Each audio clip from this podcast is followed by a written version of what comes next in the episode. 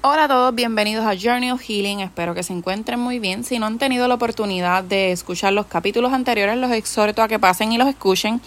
En el episodio de hoy vamos a estar hablando de expresar nuestras necesidades. Muchas veces hemos visto memes o quotes en Facebook e Instagram u otras redes sociales donde nos expresan si te lo tengo que pedir, ya no lo quiero. Pero ¿qué pasa con esto? Porque la realidad es que las otras personas no conocen lo que nosotros necesitamos porque las necesidades son nuestras, al igual que tal vez no podemos determinar las necesidades de otros, podemos asumir, pero cuando asumimos no necesariamente es algo cierto. Así que anteriormente había hablado de las emociones y cómo éstas funcionan, ¿verdad? Que es nuestro sistema de alerta. Nos permiten conocernos, cuestionarnos y dar con la causa de la raíz de ella y las acciones a tomar para mejorar nuestro estado emocional.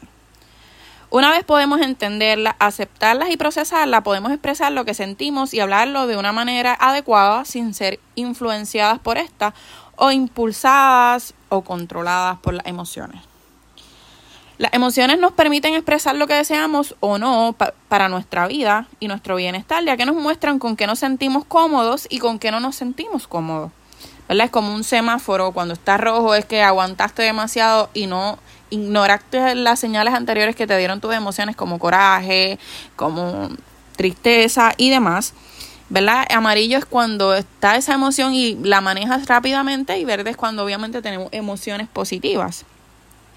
Así que el expresar lo que sentimos, pensamos y deseamos nos permite tener relaciones efectivas, tanto con nosotros mismos, ¿verdad? Porque nos permite conocernos y establecer límites y establecer parámetros o tomar medidas que nos lleven a nuestro bienestar teniendo en claro nuestro sentir, conocernos, entendernos como a nuestros pares, porque una vez nosotros nos conocemos y nos podemos manejar y controlar a nosotros mismos, podemos tener la capacidad de tener relaciones efectivas con otros. Esto nos abre la puerta a un diálogo maduro en el cual ambas partes, desde el respeto y el entendimiento, pueden discutir sus perspectivas, sentir y deseos sin imponerle a otro su sentir. Es permitir entendernos, conocernos aprender a manejarnos y llegar a acuerdos en diferentes áreas. Es importante que estemos conectados con nuestro sentir porque esta es nuestra guía y nos llevará a identificar lo que estamos pasando y por tanto expresarnos de forma adecuada. No tomarlo como un impulso, sino como un reminder, un recordatorio de que debemos analizar la situación y cómo esta está influenciando o afectándonos y cómo podemos solucionar esto para mejorar. Cuando no estamos conectados y no tenemos el uso adecuado de las emociones, tendremos a actuar de forma inmadura e impulsiva, agravando el problema en vez de solucionarlo. Y no estamos entendiendo lo que ésta nos quiere mostrar. Así que debemos estar conectados con nuestras emociones, con nuestros sentimientos y enfrentarlos, que es muy incómodo.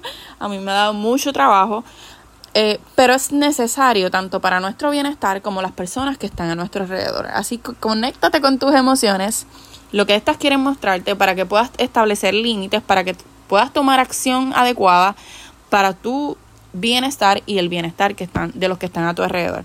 Así que espero que esta información les haya sido útil. Cualquier duda o pregunta, ya saben que me pueden escribir. Un abrazo.